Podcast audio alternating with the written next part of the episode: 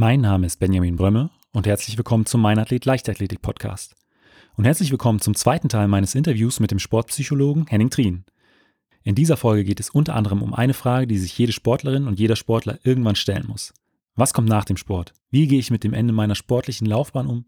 Und wie bereite ich mich am besten darauf vor? Und falls ihr den ersten Teil meines Interviews mit Henning Trien noch nicht gehört habt, solltet ihr das unbedingt nachholen. Wenn du den Mein Athlet Leichtathletik Podcast unterstützen möchtest, kannst du das auf verschiedenen Wegen machen. Erzähle deinen Freunden, dass es den Podcast gibt oder teile die neueste Folge über eine Instagram Story, deinen Twitter-Account oder bei Facebook.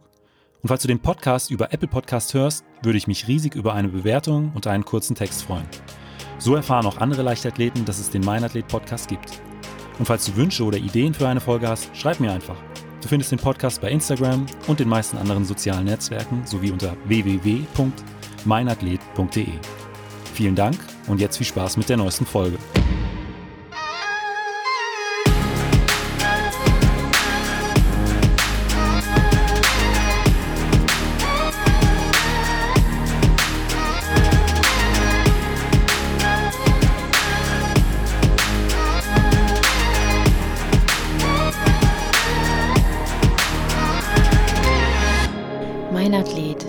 Leichtathletik-Podcast aus Frankfurt am Main. Ich äh, animiere meine Hörer immer dazu, dass sie mir auch ähm, Ideen für, für Folgen zuschicken oder auch Fragen und Themen. Und da habe ich erst vor, vor wenigen Wochen äh, einen Tipp von, von einem Hörer bekommen und da ging es darum, äh, die Situation von Leistungssportlern nach der Karriere. Du hast es ja eben auch schon so ein bisschen angeschnitten. Jetzt in die äh, Lockdown-Zeit war so ein bisschen, ging so ein bisschen in die Richtung und äh, ihm ging, geht's insbesondere darum, dass es für viele Leistungssportler sehr, sehr schwierig ist, erstmal ähm, danach wieder im, ich sag mal, Nicht-Sportlerleben anzukommen, weil man 10, 15, 20 Jahre im Prinzip in, äh, in dieser äh, Leistungssport, in diesem Leistungssportbereich war, jedes Jahr auf äh, Ziele hin trainiert hat und da wirklich ein sehr, sehr großer Teil des Lebens auf einmal wegbricht.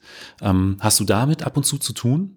Definitiv. Also vor allem aber auch äh, von der Sorge, was kommt denn dann? Und ja. also ich glaube, das ist das eine, dann, ähm, das ist, also was dann passiert, wenn, ähm, wenn die Karriere wirklich vorbei ist. Aber ich meine, es gibt ja schon auch eine Phase vorher, wo dann die, die innere Auseinandersetzung damit stattfindet und man langsam merkt, okay, es geht jetzt wirklich auf die letzte Zielgerade ja. so zu. Und ähm, was kommt dann? Und ich glaube, dass es da ganz, ganz wichtig ist, ab einer gewissen Altersstruktur oder ab einer gewissen Phase in der Karriere sich schon mit damit auseinanderzusetzen. Jetzt ist es ja in der Leichtathletik zum, ich würde wirklich sagen, zum Glück so, dass ähm, Sportler schon auch in den meisten Fällen eine duale Karriereform anstreben und irgendwas nebenher machen, ob das jetzt eine Ausbildung, ein Studium, Bundeswehr, Polizei etc. ist. Ähm, ich halte das schon für extrem wichtig, ähm,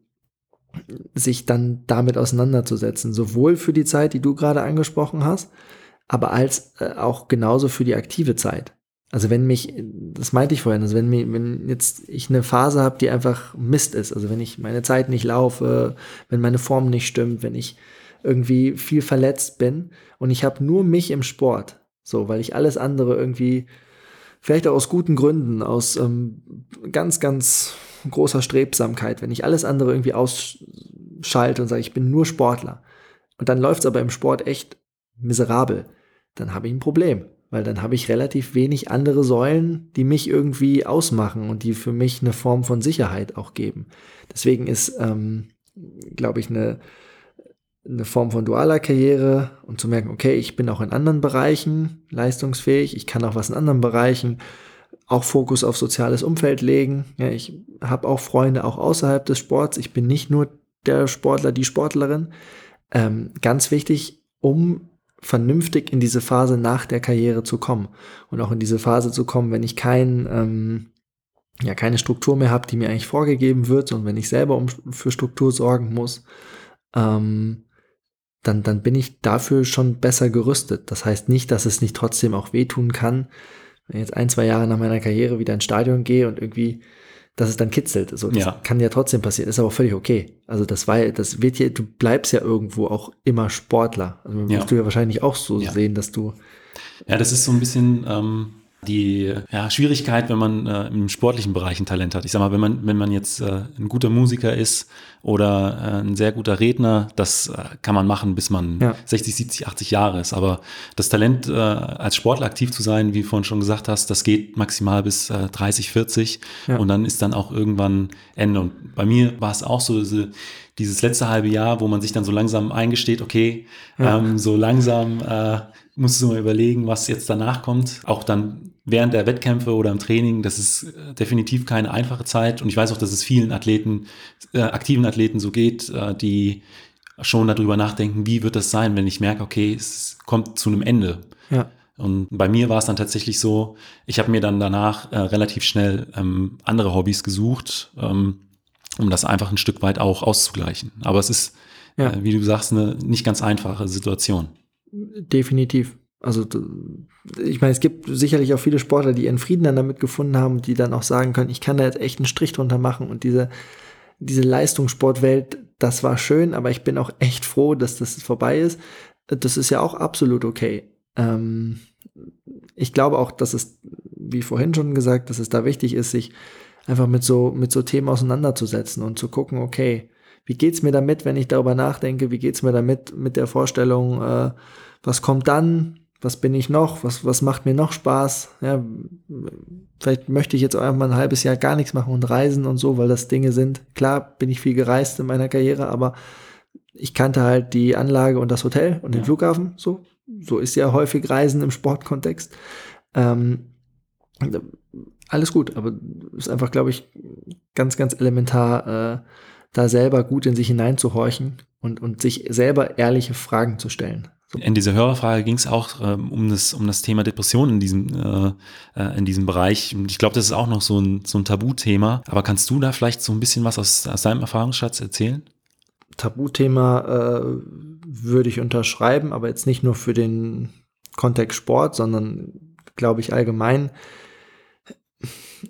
haftet Depression einfach irgendwo noch äh, was an, von wegen, okay, das, das möchte ich jetzt vielleicht lieber verschweigen. Ich glaube, wir gehen einen guten Weg in der Gesellschaft. Es wäre schön, wir würden da noch schneller äh, Richtung Offenheit kommen. Man kann allgemein sagen, dass Depressionen nicht weniger häufig oder häufiger ähm, vorkommen im Sport als auch in der ähm, Gesamtbevölkerung. Das heißt, es ist genauso allgegenwärtig im Sport, wie es in jedem anderen Bereich ist. Und es ist natürlich etwas, was in meinem Al Arbeitsalltag auch äh, eine Rolle spielt. Also es gibt prozentual, aber ja, drei, vier Sportler pro Jahr, wo, wo zumindest dann irgendwo in der Form der, der, der Begleitung klar wird, okay, da, das sind jetzt keine Übertrainingssymptome und das ist jetzt nicht auch eine Form von, äh, ich habe mal gerade eine schlechte Phase, sondern das sind dann, da reden wir schon über eine depressive Epis äh, Episode. Ähm, da muss man dann aber auch sagen, da hört dann der, sag mal, der Interventionsbereich des Sportpsychologen auf. Und da geht's dann ähm, schon darum, eng zusammenzuarbeiten mit klinischen Psychologen beziehungsweise approbierten Psychotherapeuten bis hin zu ähm, Psychiatern. Es gibt eine, in Deutschland auch die, die Richtung der Sportpsychiatrie. Das heißt auch die, die ähm, Fachärzte in der Medizin ähm, im Bereich psychischer Erkrankung haben eine, ja, eine Arbeitsgruppe oder zumindest eine Richtung vorgegeben in Richtung Sport. Und das ist ganz wichtig. Also weil ähm, Depressionen, klar, aber auch andere psychische Erkrankungen, ähm, ob Borderline oder Form von Persönlichkeitsstörung, ähm, im Sport schon auch äh, immer mal wieder vorkommen. Und dass es da einfach ganz wichtig ist, dass es neben den Sportpsychologen, die vielleicht mehr im, ja, im leistungspsychologischen oder im, in Lebensfragen zur Verfügung stehen, auch die Fachfrauen und Fachmänner gibt, die sich im Bereich psychiatrischer Erkrankungen ähm, auskennen und auch äh, arbeiten und auch dort Anlaufstellen für Sportler schaffen. Und ähm, da für mich nochmal so eine Verständnisfrage. Ähm, Depression und Burnout, ist es das gleiche oder sind es äh, zwei unterschiedliche Erkrankungen? Das sind zwei unterschiedliche Erkrankungen. Es gibt, äh, das ist aber die, die, die Differentialdiagnose zu stellen, ähm, ist nicht immer ganz einfach. Also, weil es einfach an manchen Punkten ähm, durchaus äh, Ähnlichkeiten gibt, also in Form der, der, der Symptomatik.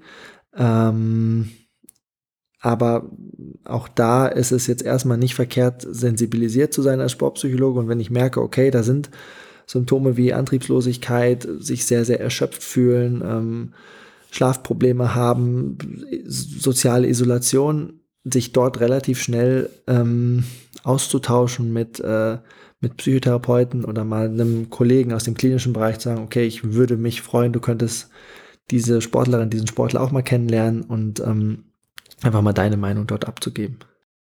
So, dann komme ich jetzt schon zu den äh, fünf Fragen, die ich jedem meiner Gäste stelle.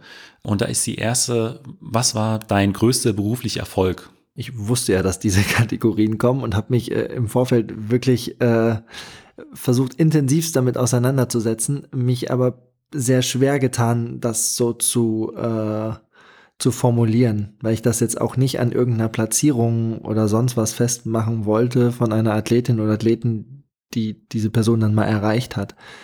Ähm, es gibt Situationen, ähm, an die ich so zurückdenke, wo ich, wo ich mich sehr gefreut habe. Das war äh, nicht in der nicht in der Leichtathletik, das war im Handball, wo ich ähm, auf der Tribüne saß und ähm, gesehen habe, wie der Sportler etwas, was wir vorher besprochen haben, umgesetzt hat. Also das war, wir haben über Szenarien gesprochen und wie er mit kritischen Situationen umgeht. Und es war genau so eine kritische Situation.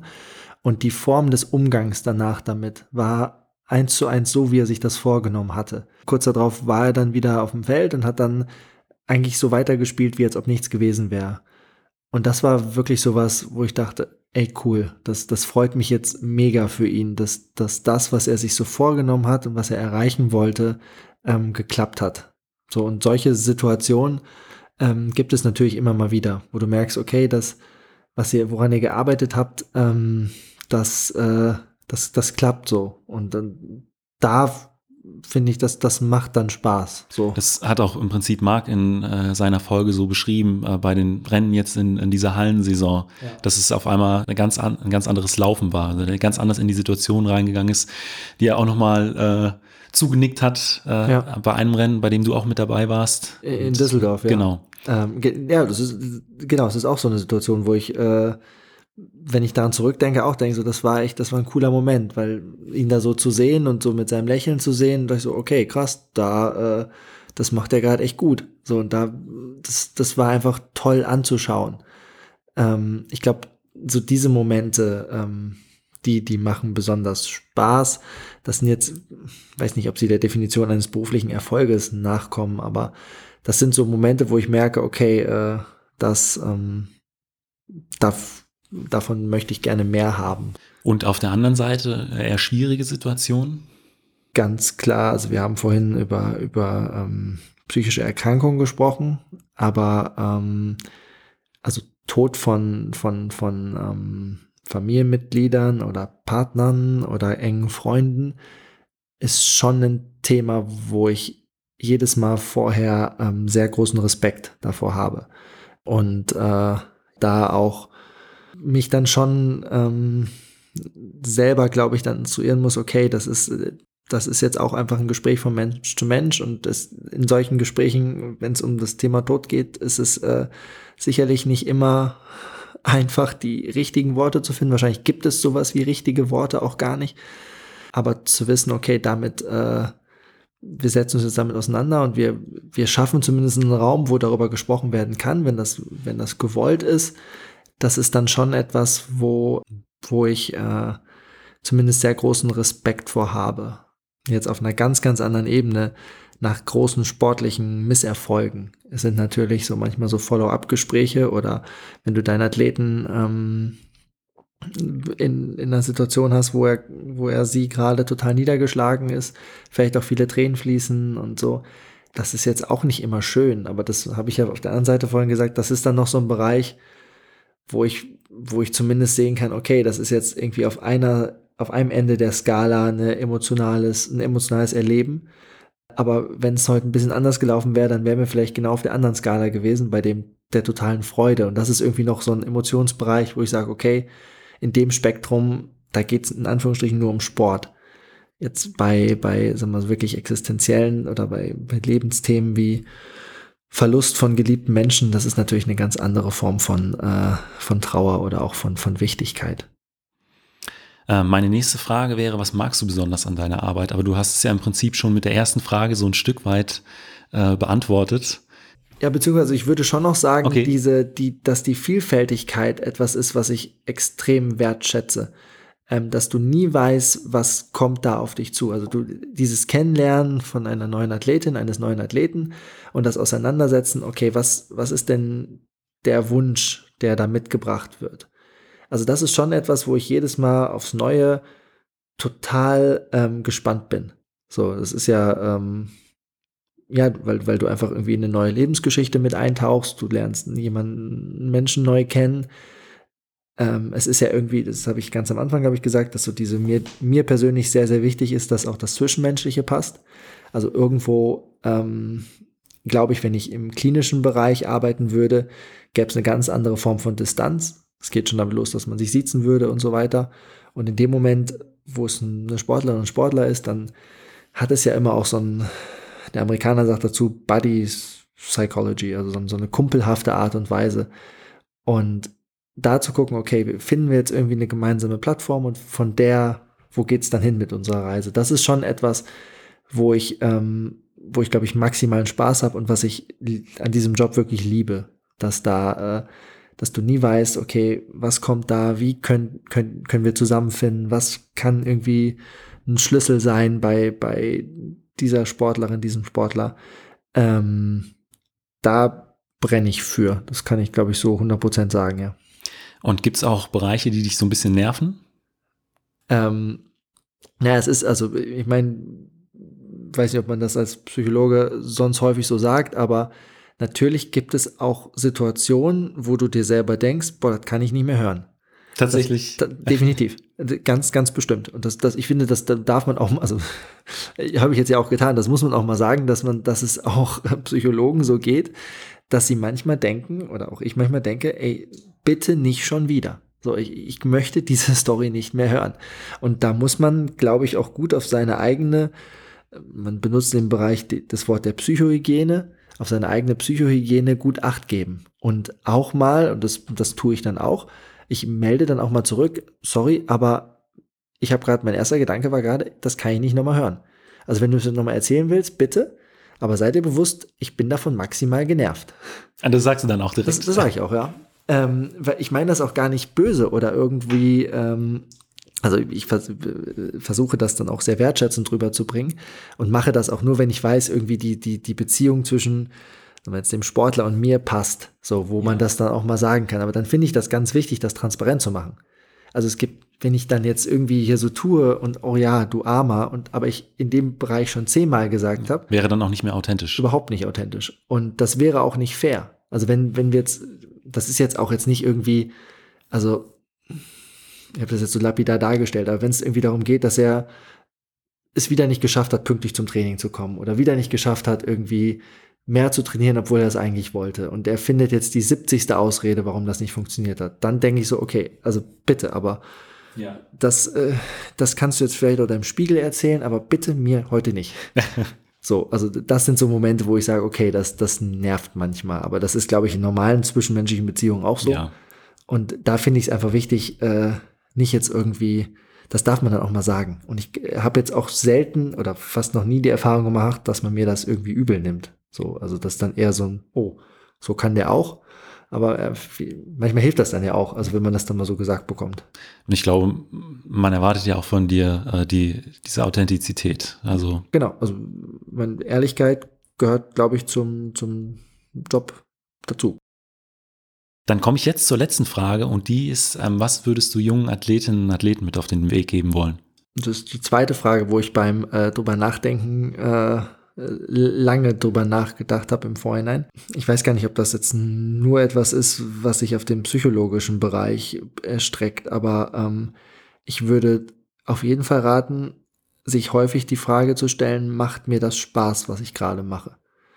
Ich glaube, dass auch junge Sportlerinnen und Sportler relativ schnell in so einem Trott drin sind, wo man was irgendwann auch eine Form von Eigendynamik annehmen kann. Also wenn ich jetzt so, ich bin in meinem, hab meinen Kaderstatus, ich habe so meinen, meinen, meinen Trainingsstützpunkt etc. und ähm, das läuft so vor sich hin.